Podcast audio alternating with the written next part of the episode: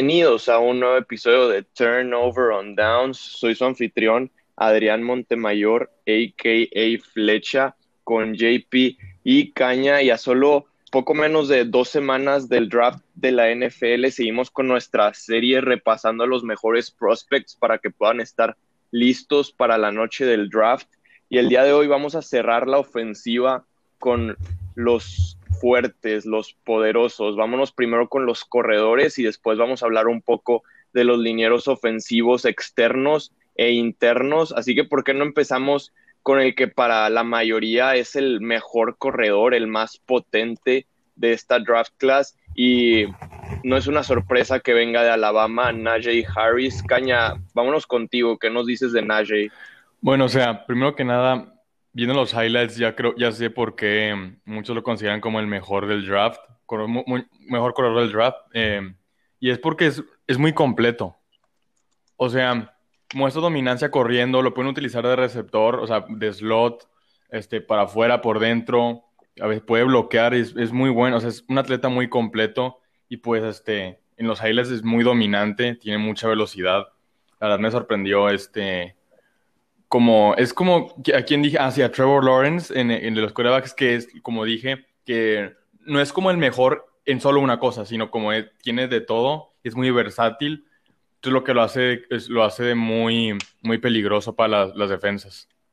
Sí, yo concuerdo contigo en todo eso. O sea, creo que lo que más se, se, se le ve es, es, esa fuerza y el atleticismo. Y lo que yo diría de él es que es raro. O sea, tiene esa combinación rara de tamaño, fuerza, velocidad. Vimos su atleticismo en una jugada de la semifinal del National Championship contra Notre Dame, que literalmente saltó a un jugador como si nada. Y eso que el jugador no, no estaba necesariamente haciendo una tacleada baja, o sea, iba, iba normal y Najee Harris lo, lo saltó como si fuera una nada. Y digo, también me, yo creo que lo, lo que lo hace realmente especial es su, su habilidad para atrapar el pase eh, saliendo de, del backfield, porque creo que se parece mucho a Derrick Henry y hay muchas comparaciones con, con Derrick Henry por, por el tamaño, porque es muy grande y bueno, obviamente por también por, por Alabama, pero a diferencia de Henry, creo que Najee es como que más completo en ese sentido de que es más multidimensional, o sea, te da ese, esa habilidad de, atrapar los pases, aunque sí me gustaría recalcar una, una preocupación que yo tengo con él, es que la mayoría de sus jugadas grandes lo vemos que literalmente va, o sea, sin que nadie lo toque. Y a primera instancia, pues eso parece como que un gran, un gran logro de él, pero yo creo que eso también habla mucho de la línea ofensiva con la que jugó cómo estaba en el equipo dominante con todas las piezas a su alrededor, ¿no? Que la defensa tenía que preocuparse por Devontae Smith, por Jalen Waddle, la, línea ofensiva más dominante, todo. Y pues digo, no estoy seguro si vaya a llegar a un equipo como, como en el que estuvo a la NFL. De hecho, eso que acabas de decir, yo no lo tenía tan presente con los corredores, pero creo que es lo mismo en general con la mayoría de los jugadores. Si tienen, pues, si su equipo está lleno de talento, probablemente su, como juegan o sus estadísticas se pueden inflar un poco y es algo que deberíamos de tener presente y es muy buen punto el que sacaste, la verdad. Yo no lo había pensado.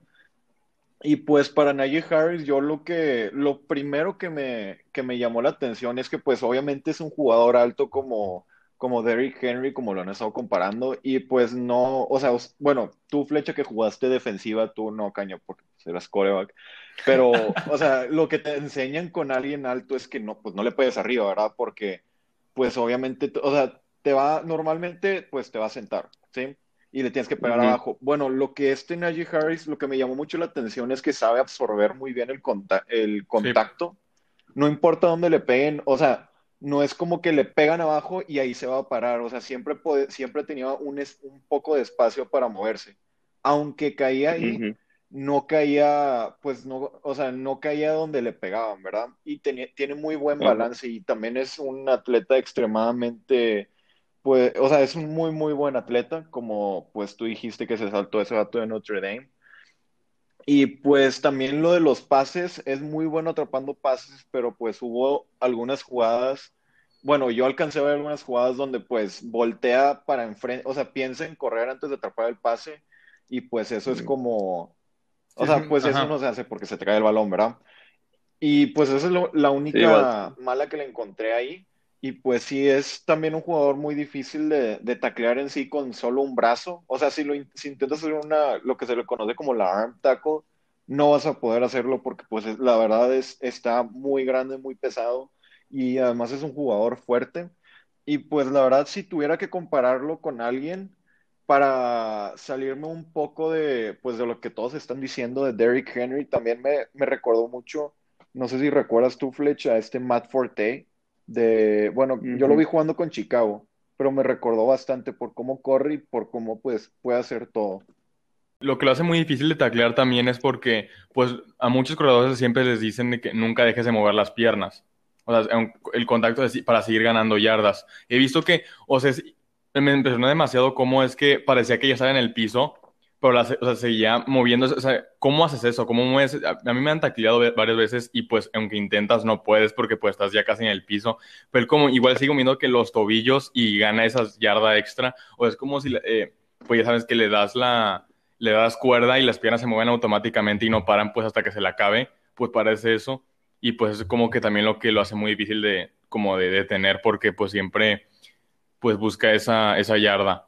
Definitivamente, y, y yo creo que eso que mencionas, JP, del correr antes de atrapar el balón, va a ser algo que va a tener que arreglar o que le van a tratar de quitar en la NFL.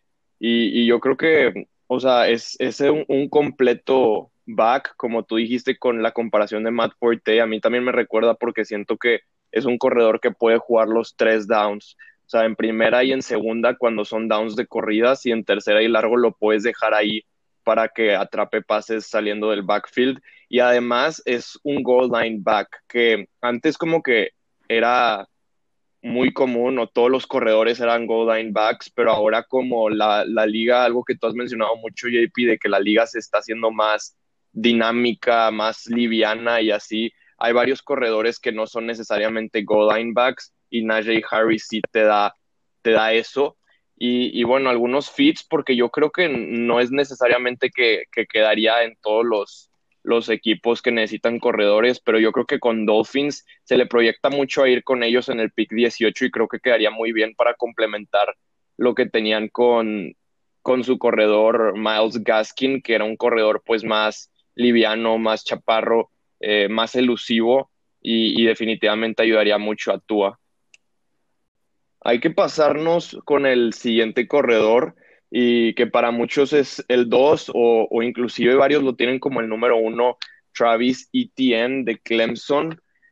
Creo que puedo empezar yo por ahí y me gusta que la experiencia, creo que ya lo hemos visto en los últimos años en, en todos los National Championships y semifinales que ha estado y siempre es un jugador de, de mucho impacto y también creo que es, es muy completo. Lo que más lo, lo caracteriza a él, yo diría que es su, su, balance, porque no es así como que muy fuerte o muy grande como Najee Harris, pero hay, hay muchas tacleadas que, que él se quita y, y es, es, muy difícil de taclearlo. Se, se quita varios tacleos y rompe varios tacleos y al final también tiene muy buena paciencia, algo como, como lo que tenía Le'Veon Bell para poder identificar el hueco precisamente cuando se abre y poder explotarlo rápidamente. También es un buen receptor fuera del backfield, similar a lo que te, te da Najee Harris, pero creo que un poco más como que natural. Y, además de todo esto, creo que sí tiene el breakaway speed para, para hacer jugadas grandes y lo demostró en su 40-yard dash corriendo 4.44, que la verdad es un número muy bueno para, para corredor. Y a mí en, en cuanto a pro comparisons me recuerda mucho a, Alvin Kamara, creo que es la, la común o lo, lo, que más se habla de él. Sí, este, definitivamente estoy de acuerdo contigo lo de la comparación, pues por el balance. Apenas dijiste el balance y es Alvin Kamara, porque es, sí, o sea, parece que como controla su propia gravedad, ¿no? O sea, no lo puedes tirar. Pero este, como esos monitos de los de Kung Fu Panda que les pegas, pero igual regresan a la misma, a la misma posición, bueno, es así, básicamente. Pero también eh, muy importante es, es que es cómo puede cambiar de velocidad tan fácilmente. O sea, muchos tienen que ir corriendo y pues pierden velocidad porque tienen que hacer un corte y luego tienen que volver a como pues se tardan en, volver a recuperar su, velocidad y pues ahí los alcanzan. Él puede, o sea, llegar de, o sea, puede aumentar y disminuir la velocidad como cuando él se le antoje y es algo, una, una ventaja que, que le encontré porque lo hace ver súper fácil y, sin que se esté esforzando, o sea, va, va corriendo y frena y, pues le pasa el defensivo y luego vuelve a acelerar y pues no lo alcanzan porque pues con lo que dije, o sea, cambia de velocidad a gusto y pues este es una habilidad que me llama mucho la atención. Eso que dijiste ahorita creo que del balance y también de la aceleración es algo que yo tengo pues en mis notas, pues que es, o sea, bueno, es, escribí que es un, un corredor bastante pues explosivo y que tiene muy buena, pues es como un combo de velocidad y aceleración y como tú dijiste, Caña, o sea, en lo que se, él puede, tiene, pues, imagínate que se para y normalmente te tardarías un poco más en acelerar, como pues una persona normal. Él es, o sea, puede pararse y seguir a la misma velocidad. No sé si me explico. Sí, sí, sí. Pero pues, o sea, que tiene una aceleración muy, pues muy rápida, ¿verdad? También tiene muy buen balance y pues por eso las comparaciones a Alvin Kamara pero yo también una que, vi, porque es como un corredor que, no sé, por ejemplo, cuando corres, eh, corres zona, que tienes que escoger ese hueco, un one cut back, me recuerda también mucho a este Dalvin Cook, por cómo, pues por cómo escoge su hueco y lo explota, ¿verdad? Sí, también he escuchado que lo han comparado con Jamal Charles y mm. creo que todas estas comparaciones son muy fascinantes, sobre todo recordando a los corredores de la, década pasada. Eh, y, y, sí, se, me hace muy interesante porque creo que Travis Etienne sí es como que todo ese estilo, una combinación de esos estilos entre Camara, Jamal Charles y lo que tú dijiste del one cut back con, con Dalvin Cook. Vamos a irnos con el siguiente corredor eh, y sería Javante Williams, el corredor de North Carolina. Eh, JP, no sé si quieras empezar tú con esto. Ok, la verdad me, es, o sea, al verlo, pues me entretuvo mucho porque es de ese tipo de corredores que a mí me gusta ver. Me gusta ver como, es en sí como si fuera una bola de boliches, o, sea, son chaparros, compactos, bastante fuertes. Y la verdad, este Javante Williams es, o sea, está bastante, es muy, muy, muy balanceado. O sea, en general, o sea, no es como que por ser, porque es un corredor que corre fuerte, le falta algo en otro lado. Obviamente, pues destaca un poco en porque es por cómo está construido, porque pues se nota al ver el, pues la, al ver sus juegos que es alguien que no le tiene miedo al contacto y que pues si le das un hueco va a ir y se va a ir a estampar y no importa quién se ponga enfrente, él va a bajar y le va a meter la hombrera en la, en, la boca. Y pues eh, algo que, que, noté y también se me olvidó mencionar eh, pues antes es que pues en, lo que viene a Pass Protection le falta, pero no solo a él, creo que a la mayoría de los, de los corredores que vienen saliendo, o sea, también a Najee Harris y Travis Etienne es algo que les falta trabajar y que creo que es que pues va a ser muy útil en la liga y se ocupa bastante, la verdad, un corredor que pues sepa proteger pase para, para en sí entrar todos los downs, ¿verdad? Eh, también algo que me di cuenta es que en sí no es tan, tan explosivo como, o sea, tiene un, un nivel, un, una explosividad diferente. Por ejemplo, Travis Etienne que literalmente sale disparado, se para y sale disparado. Él necesita un poco más de, pues, de espacio para agarrar velocidad, pero pues eso, creo que eso depende del corredor que quieras y del esquema que tengas, ¿verdad? Y pues algo que quería notar es que si una vez que pase la línea defensiva y suba al segundo nivel, te va a destrozar a los que están atrás por cómo está construido. O sea, tiene un centro de gravedad muy bajo por su altura y su peso. Y pues es algo que me impresionó mucho ver cómo, pues cómo estaba, cómo se manejaba con, con el que se topaba en, en college, ¿verdad? Y pues nada más, ya para terminar, mi comparación para él sería este Jonathan Stewart, el ex corredor de los Panthers. Me encantaba ver ese, a ese corredor y me recordó bastante por cómo, pues por su cuerpo y por cómo corre, aunque Stuart creo que era un poco más paciente, pero, pero sí, me recordó bastante a, él. Sí, de hecho eso que mencionaste de, o sea, que va, o sea, destroza ya la defensiva cuando una vez que pase la línea, y eso es lo que yo también te había notado porque, o sea, su movimiento lateral es, es muy bueno.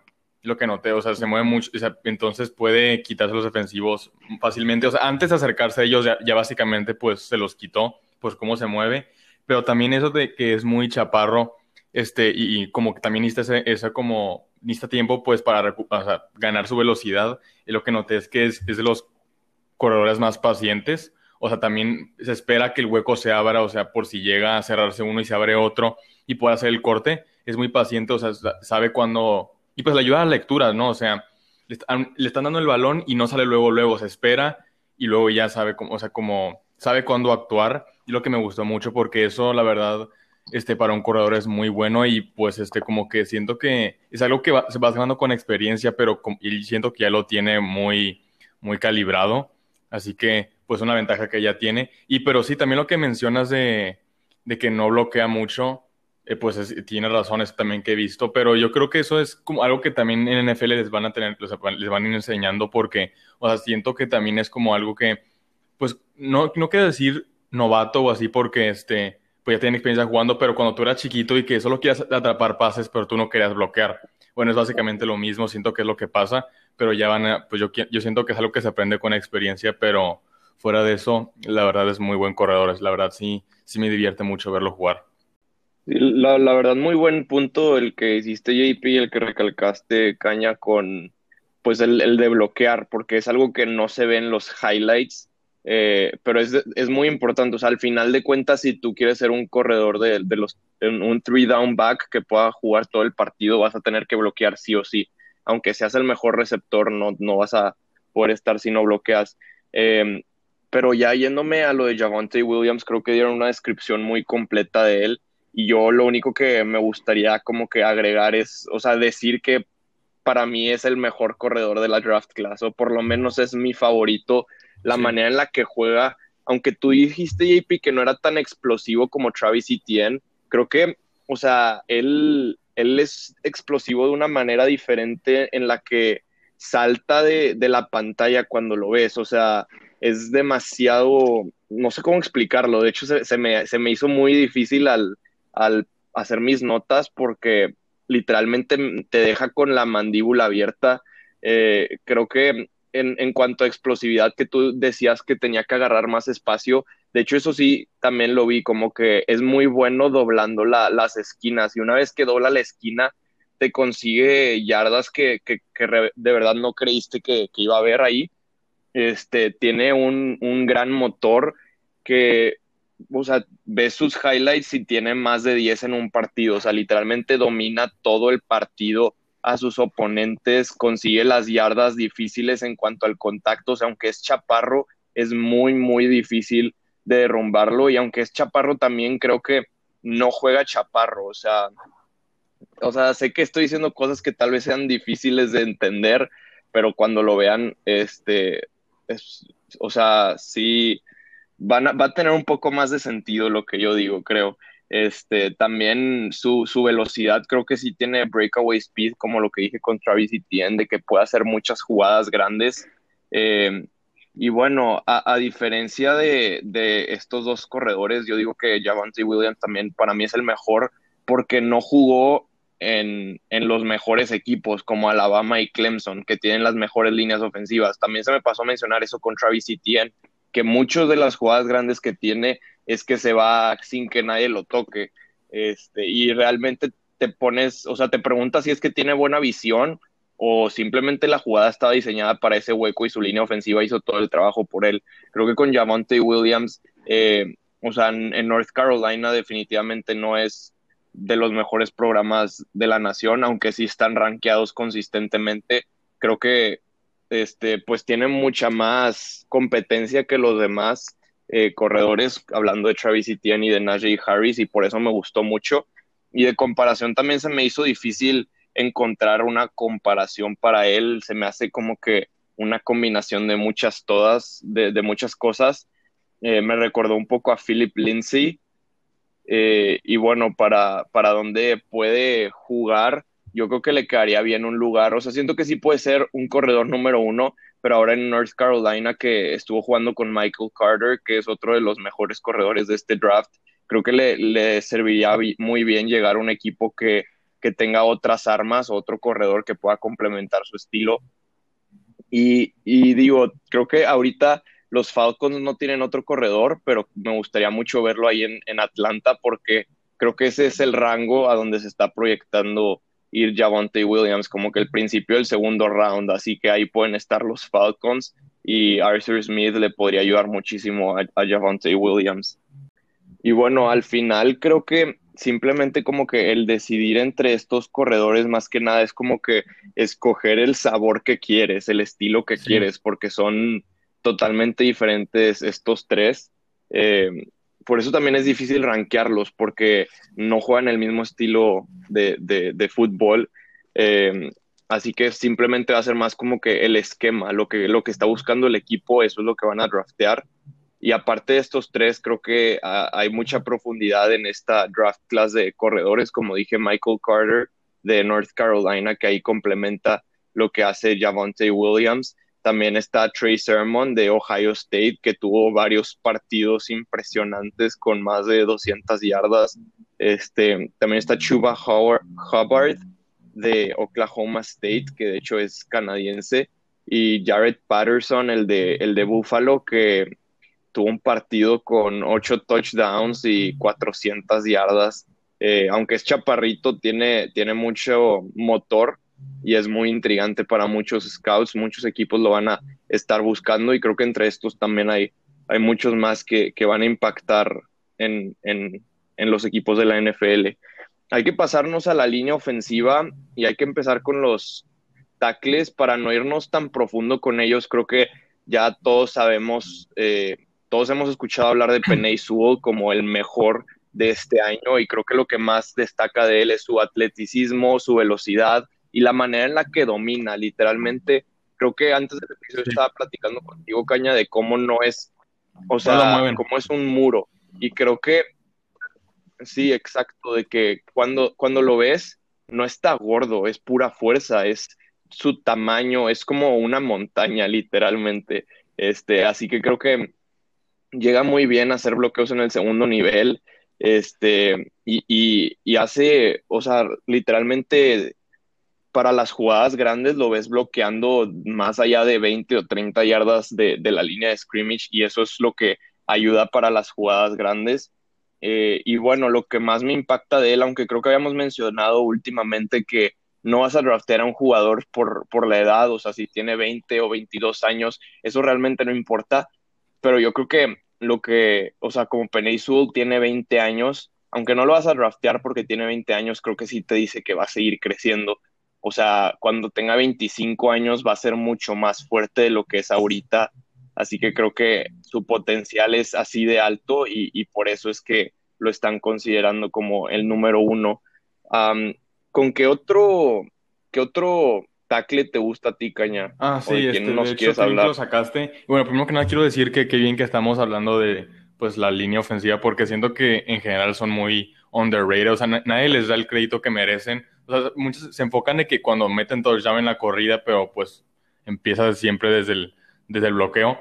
Pero este, yo quiero hablar de Rashawn Slater, Slater, perdón si lo pronuncié mal, este, y me gustó demasiado porque es la definición de, o sea, es muy, ¿cómo, cómo le puedo decir? Es muy mecánico, o sea, básicamente o sea, se ve todo que, o sea, no es como que, pues, no, que no tenga, no quiero decir que no tiene este, el, talento porque pues si requieres talento de estar ahí, pero como que toda la experiencia que le agarró es como si fuera un karate kid, ¿no? O sea, que le pueden hacer los ejercicios y los implementa muy bien en el juego. O sea, este, me encanta mucho cómo, este, cómo, pues, cómo, pues, cómo juega, cómo, cómo se desarrolla en el, en, el, en el campo. Y pues también me llama mucho la atención que, o sea, cómo es que sigue al defensivo. Porque es, muy, es algo muy difícil de hacer. O sea, yo he intentado a veces bloquear a, a un corner y pues este, se me va a veces, o sea, cuando no te plantas bien, pero él, es el shuffle que hace, como lo sigue con su brazo y pues le ayuda a mantener como ese bloqueo extra y le da ese segundo extra también el coreback de, de protección.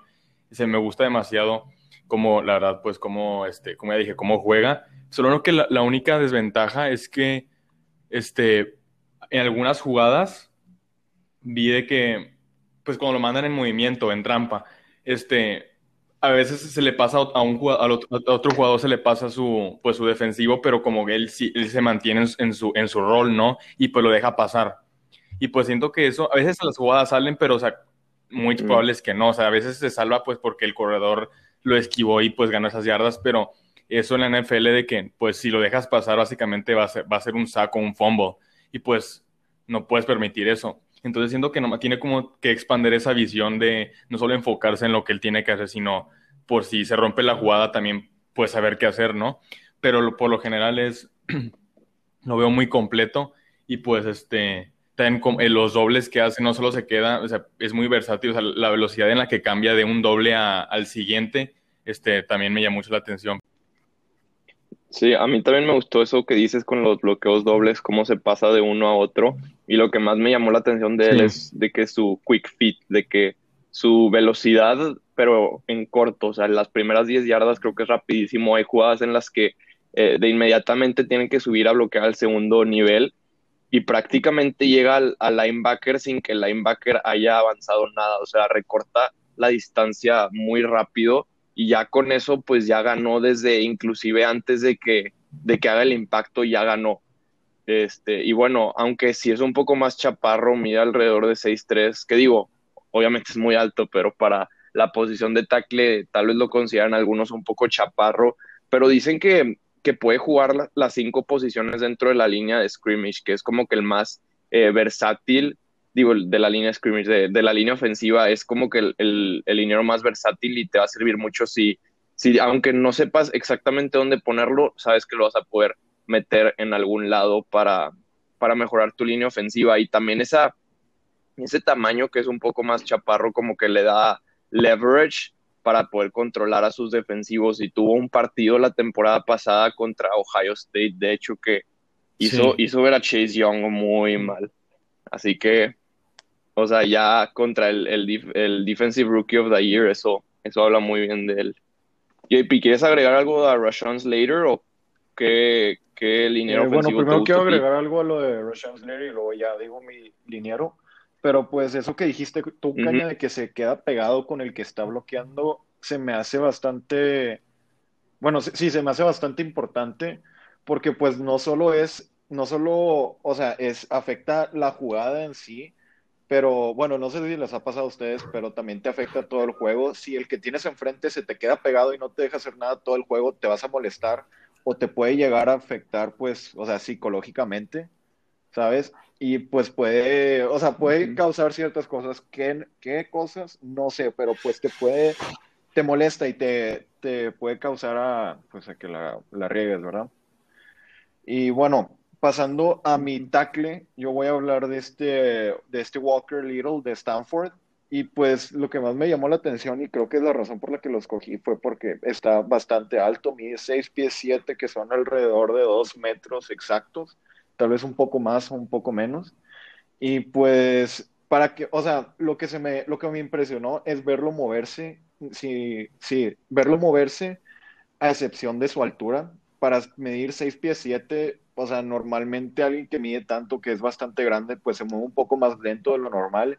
Y pues si le toca contra un edge rusher bastante ágil y habilidoso, pues normalmente pues no pueden mantener eh, esa, pues no se pueden mantener o batallan bastante, pero él pues no tuvo muchos problemas en, no tiene, no muestra muchos problemas, ¿verdad? Y pues algo que quería notar unas como cons en su contra sería pues que no es, o sea, a pesar de su tamaño, no es alguien que te va a mandar al, al de enfrente pues hasta los safeties, o sea, no es, no es un mauler, no es alguien que, que mueva mucho verticalmente en, el, en una corrida, pero de todos modos es, o sea, es bueno, sí, no, no tiene ninguna deficiencia en la corrida, nomás no hace o sea, aunque no, pues no la, no la riega, no es excelente en la corrida, ¿verdad? Es nomás lo suficientemente bueno. Eh, también que tú, que él sí se ha lesionado, se saltó la, la, temporada del 2020 y la de 2019 creo que se lesionó, no sé en qué punto de la temporada se lesionó el hombro. Así que eso, es algo que siempre hay que tener pues presente, en especial con las posiciones que se golpean un poco más. Eh, y pues también que también, a pesar de su altura, que pues se puede ver como una ventaja o desventaja, tiene un balance bastante bueno, que es muy importante cuando juegas de esa posición y con esa altura, porque pues ya que eres un poco más alto, la gente se puede aprovechar de esa altura y pues en sí tumbarte un poco más fácil o, o moverte. Y pues como último, también que jugó, que pues su, su equipo de, de college, el sistema que manejaban era un poco más cargado pues a lo profesional era un pro scheme como se le conoce y pues creo que eso también ayuda porque pues eh, alguien que ya está acostumbrado creo que va a ser más fácil de insertar a tu a tu starting lineup. Sí, qué interesante que lo hayas escogido a él porque pues digo, no, no se proyecta tanto para la primera ronda, no se habla mucho de él, pero qué bueno que hiciste tu research ahí porque creo que habla de la profundidad de esta draft class en, en la posición de línea ofensivo y más específico en la posición de offensive tackle y eso del tamaño sí es, es muy raro de que alguien así de alto, o sea, como, como Mekai Beckton que se fue en la primera ronda del año pasado y pues digo, yo creo que con lo que estás diciendo supongo que es más como que el potencial que tiene por, y tal vez las lesiones es lo que lo está pues sacando de, de las primeras rondas del draft. A mí me gustaría hablar de Steven Jenkins, el tackle de, Oklahoma State y la verdad me, gustó mucho Steven. No sé si lo han visto, pues una foto de él, pero es, o sea, tiene, tiene lentes, es como que este, o sea, el niño bueno, eh, el nerd, por así decirlo, pero cuando ves su, su tape, o sea, es todo lo contrario, es nasty, es violento, es fuerte, eh, es muy grande y literalmente es como si se lo tomara personal. Literalmente ves unas jugadas en la que ya se acabó la jugada y él le sigue moviendo a su jugador y lo arrastra, lo tira, se tumba arriba de él. Eh, literalmente hace que los jugadores defensivos ya no quieran jugar o no se quieran alinear enfrente de él. Y para mí eso es muy importante, muy pues característico de su juego que le va a ayudar mucho para, para el siguiente nivel, para como que, pues, llegar con ese ruido, que la gente le tema y que no quiera enfrentarse a él, le va a dar como que una cultura a un, o sea, no sé, me imagino en un equipo como los Ravens ahorita, que, que no, no quieres jugar contra ellos porque corren, porque te pegan, porque es duro, es de que old school football. Creo que Steven Jenkins eh, es, es eso literalmente. Y además, pues aparte que la historia de él es que desde chiquito, eh, desde, desde antes de que él jugara fútbol americano, él siempre, o sea, él quiso ser liniero ofensivo, que eso es algo, o sea, los niños chiquitos los ves y es de que, ah, quiero ser coreback, receptor, corredor, pero él quería ser liniero ofensivo, o sea, todo este, esta mentalidad, este demeanor, este carácter que tiene, ya lo tiene de, naturaleza. Eh, eso me gusta mucho. Y bueno, para agregar a otros nombres aquí por, por la, la profundidad de esta posición en el draft, Jalen Mayfield también está y Christian Dariso, el de Virginia Tech, Jalen Mayfield de Michigan, ellos dos también están como que proyectados para la primera ronda. Liam Meikenberg de Notre Dame está como que en el borde de primera, segunda ronda. Alex Leatherwood de Alabama, Samuel Cosme de Texas, James Hudson de Cincinnati, Spencer Brown de Northern Iowa. Eh, creo que hay, hay muchísimos, eh, así que varios equipos probablemente van a estar buscando eso. Eh, y ya nada más para irnos rápido con el Interior Offensive Line, ¿por qué no empezamos contigo, Caña? ¿Algún jugador particular que te pues gustaría hablar de, en, en cuanto sí, sí, claro, este, al linieros ofensivos? Yo no vi, la verdad, no voy a admitir, no vi muchos, y, pero los de los pocos que vi era Alaya Vera Tucker, que me llamó mucho la atención como juega. Es que es algo como que nunca tomas en cuenta porque, bueno, el tackle pues es como la posición como que más destaca, ¿no? De la, de y pues ya siendo un, un guard o, del centro, pues ya no como que, pues pasa desapercibido más fácilmente. Pero me, es, me llamó la atención que es muy atlético es, y fuerte, o sea, obvio, porque lo que necesitas, pero es también como que muy listo. No sé, o sea, siento que hace muy bien sus lecturas. O sea, ya no es como que. Es, como un coreback que llegas y ves, la, y ves la, a, la, defensiva y pues ya más o menos sabes a dónde tirar o así. este, él es lo mismo, ya sabe de que, pues, a quién va a ser doble o, pues, este, pues, sabe leer muy bien, sabe leer qué va a venir o eh, cómo se van a, formar y eso es lo que me llamó mucho la atención también. Y pues también este, o sea, es muy, siendo, me llamó la, atención cómo llega muy rápido al segundo nivel en, en, el run game. O sea, que es algo muy importante que lo tienen que tener los defensivos. O sea, no puedes decir, yo solo bloqueo pase, aquí me quedo. No, porque en, en, en las corridas necesitas bloquear, o sea, abrir el hueco y luego seguir bloqueando enfrente para, pues, seguir, pues, abrirle paso al corredor, ¿no? Y pues es algo que él hace muy bien. O sea, básicamente, una pega, eh, da el primer golpe y ya está arriba. O sea, bloqueando en el segundo nivel. Eso es muy rápido. Me, me, gustó mucho que hace eso. O sea, como siempre da ese extra en el. O sea, es como muy rápido para ser un, un liniero. Y este. Y pues sí, es muy bueno en, en pass protection. Y pues. Y ha demostrado que. Pues cuando se, se le ha puesto ese. Esta como competencia contra los lineos defensivos fuertes, siento que ha, ha, puesto muy buena competencia. Sí, la verdad a, a Elijah Vera Tucker se le considera por muchos el mejor liniero ofensivo interno como guard, aunque hay, hay, hay otros que dicen que puede jugar de tackle, pero como que tiene, dentro de guard es donde tiene sí. la, el potencial de ser All Pro o, o Pro Bowler consistentemente. Eh, y, y sí, digo, se proyecta después de, de Slater y de Penay Sewell como el, el, tercer lineero ofensivo fuera, fuera del draft, aunque sea guard, como que muchos equipos no, no están incómodos con eso. Les recuerda a, a el de los Colts, Quentin Nelson, que aunque fue guard, se fue, se fue muy, muy alto en el, en el draft. JP, ¿tú tienes algún liniero eh, ofensivo sí. interno bueno, favorito? La verdad, cuando pues nos, o sea, nos quedamos en que íbamos a, a ver para este podcast y pues tocó la, el, la línea interna.